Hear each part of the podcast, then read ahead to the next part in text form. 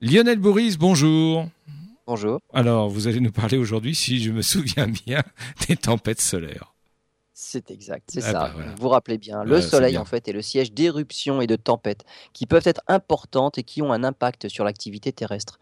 En 1989, par exemple, une gigantesque panne d'électricité au Québec. De même, en 2003, à Malmö, en Suède, et le 23 juillet 2012, une gigantesque tempête nous a manqué de peu. Elle est passée là où se trouvait la Terre seulement neuf jours plus tôt.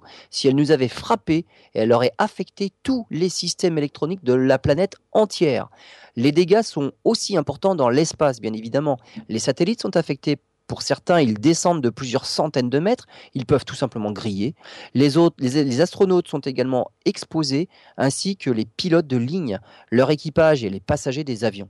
Avec tous les satellites qui observent quotidiennement le Soleil, les scientifiques analysent les paramètres d'une tempête solaire, son intensité, sa direction, sa vitesse, son évolution et son impact sur les installations terrestres. Ils pensent qu'ils seront bientôt à même de prédire avec une grande fiabilité les conditions météorologiques de l'espace pour une période de deux semaines.